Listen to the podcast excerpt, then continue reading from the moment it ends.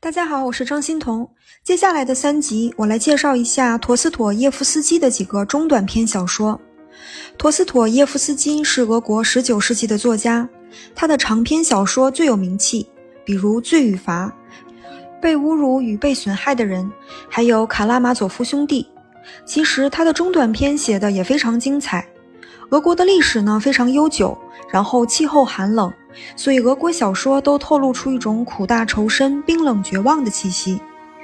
陀思妥耶夫斯基的文字就给人一种沉甸甸的现实感，他把人性的角落都扫出来给你看，无论是晶莹透亮的，还是沉腐污秽的。他的故事让人在体面之中看到漆黑，在罪恶之中看到纯白。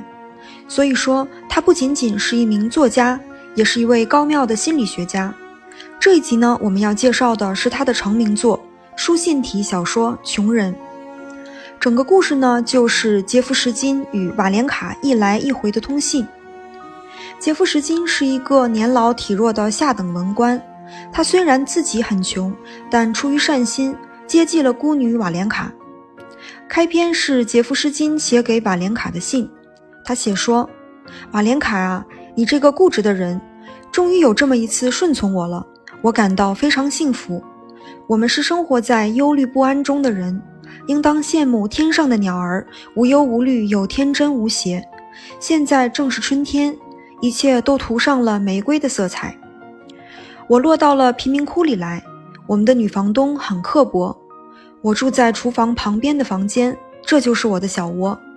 我的薪水微薄，但足够我花。我正在攒钱，你别以为我是软弱的人。仿佛苍蝇一动翅膀就能把我拍倒似的。我也有坚强沉着的一面。现在我该去上班了。我只请求你详细的回我一封信。再见，我的小天使。落款：杰夫什金。瓦莲卡给杰夫什金回信了，信里说：“杰夫什金，接受您的礼物真让我难过。你自己那么节省，还要为我破费，我没法报答你。谢谢你送给我的天竺葵。”我把它放在窗台最惹眼的地方。我们的房间现在像天堂一样干净明亮。你本来喜欢清静，但为了接济我，去租了如此简陋吵闹的寓所。我的命运捉摸不定，以往全是哀伤，一回想，我的心就碎成两半。你也要把你的生活统统写信告诉我。你离我住的这么近，为什么不来看我呢？你要早点睡。我看到你屋里的灯光一直亮到半夜。再见。接着是杰夫什金的信，他说：“瓦莲卡，我的四周一成不变，还是那些墨水点、桌子和公文，一切灰溜溜、黑漆漆的。你误解了我对你的感情，我对你是纯洁的感情，父亲般的感情。你现在举目无亲，我想成为你的父亲，你的保护人。”我不能去看你，是不想让别人说闲话，我怕外人误会了我们的关系。今天你放窗帘的时候，我看见你了。瓦莲卡回信说：“杰夫什金，你是我的朋友和恩人，你保护我不受坏人欺负，我打心眼里珍惜。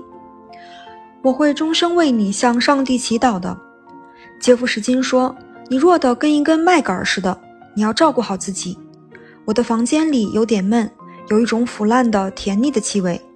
彼得堡的春天风雪交加，真是要了我的命。瓦莲卡回信说，安娜·费多罗夫娜老在打听我。她说我和我妈妈当时快要饿死，是她救了我们。她说我靠你施舍养活是可耻的、不体面的。我很想做点什么报答你对我的爱护。我找出了我的笔记本，是从我人生的幸福时期写起的。您打听我原来的生活，我现在就把我的笔记本送给你。下面就是瓦莲卡笔记中的内容。爸爸在我十四岁的时候去世了，我的童年是一生中最幸福的时期。爸爸是一个公爵村庄的管家，我们过着安静幸福的生活。我总在田野树林间奔跑。如果我一辈子都不离开那个村庄，我一定会很幸福。我们搬来彼得堡的时候，我十二岁，公爵死了，爸爸被辞退了，我们在彼得堡安顿下来。爸爸欠了安娜·费多罗夫娜的债，后来我被送到了寄宿学校，姑娘们爱嘲笑，老师严厉，我又怕生，一切冷淡又乏味。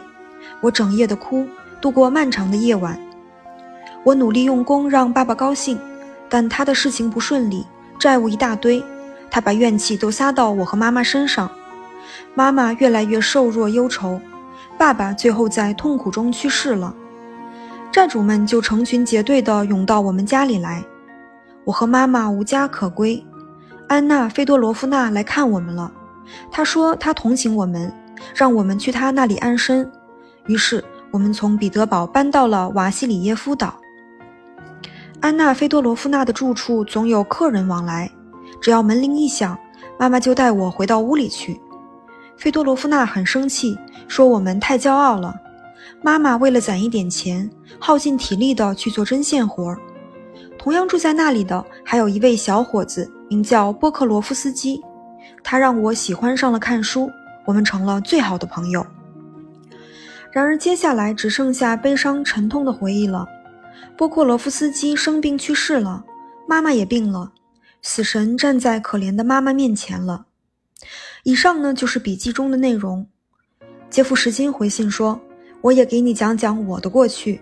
我脾气好，为人老实。”我工作的地方有很多恶人，看我不顺眼，对我百般挑剔，整天把我的名字挂在口头，几乎把我当成了骂人的话。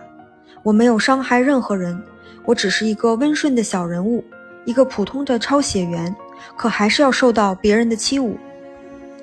瓦莲卡回信说：“您别再给我买礼物破费了，请把钱花在你自己身上吧。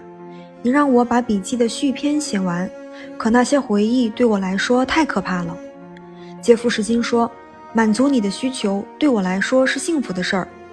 我认识的人里有懂文学的，文学是一幅画，是一面镜子。”杰夫什金在信里引用了很多文学作品里的片段，分享给瓦连卡。他说：“或许我也能写一本书，发表一本诗集。”瓦连卡说：“有人帮我找到一份家庭教师的工作。”您觉得怎么样？我的身体那么衰弱，总是糟糕的咳嗽。或许有一天我会死在陌生的角落里。杰夫什金回复说：“你没病，宝贝儿，你像鲜花一样漂亮。不要去生人家里工作。我跟你说，生人是什么样子的吧？他们凶恶到你那颗小小的心会受不了。他们会用责备、数说和恶毒的眼光撕碎你的心。你就留在我们这儿吧。”瓦莲卡回说：“我才知道，在我生病的时候，你甚至卖掉自己的衣服，预支自己的薪水来帮助我。我发现这一切之后十分痛苦。你为我把最后一分钱都花在了服装、糖果、看戏和买书上。你为了让我快乐，让自己遭遇了不幸。可你的不幸给我带来了加倍的痛苦。不幸是一种传染病。不幸的人和穷苦的人应该互相躲避。”以免传染得更厉害。现在人们对我指指点点，说我跟一个醉鬼要好，旁人误会了我们的关系。这里我是待不下去了。不要毁了你自己，也别毁了我。记住，贫穷不是罪恶，一切都会好转的。杰夫什金回复说：“认识你之前，我孤零零的一个人，好像是在世界上睡觉，而不是活着。周围人讨厌我。”于是我也开始讨厌自己，可是你的出现让我的灵魂都亮了。现在呢，我让灾难压倒而灰心绝望了。瓦莲卡回复说：“地主贝科夫来到我的家里向我求婚，说他有钱，婚后他要带我去草原的村庄里，再也不到彼得堡来了。”我反复考虑了很久，最后决定答应他的求婚。当下只有他能让我恢复名声，不再承受贫穷和不幸了。我还能向命运要求什么呢？您是我唯一的朋友，以后你要习惯没有我的生活了。我将永远为您祈祷。杰夫什金发出了最后一封徒劳的挽留信。这是一个极为现实和残酷的故事。杰夫什金和瓦莲娜之间书信往来，建立了深厚的友谊。他们聊生活。聊文学，但是他们无法相互救赎。很多时候，对于穷人来说，他们是没有选择的。哪怕生活里有种种不公，但只能屈服。社会里有千千万万这样的小人物，他们轻若无闻，他们的苦难没有声音。好的，谢谢您的垂听，我们下集再见。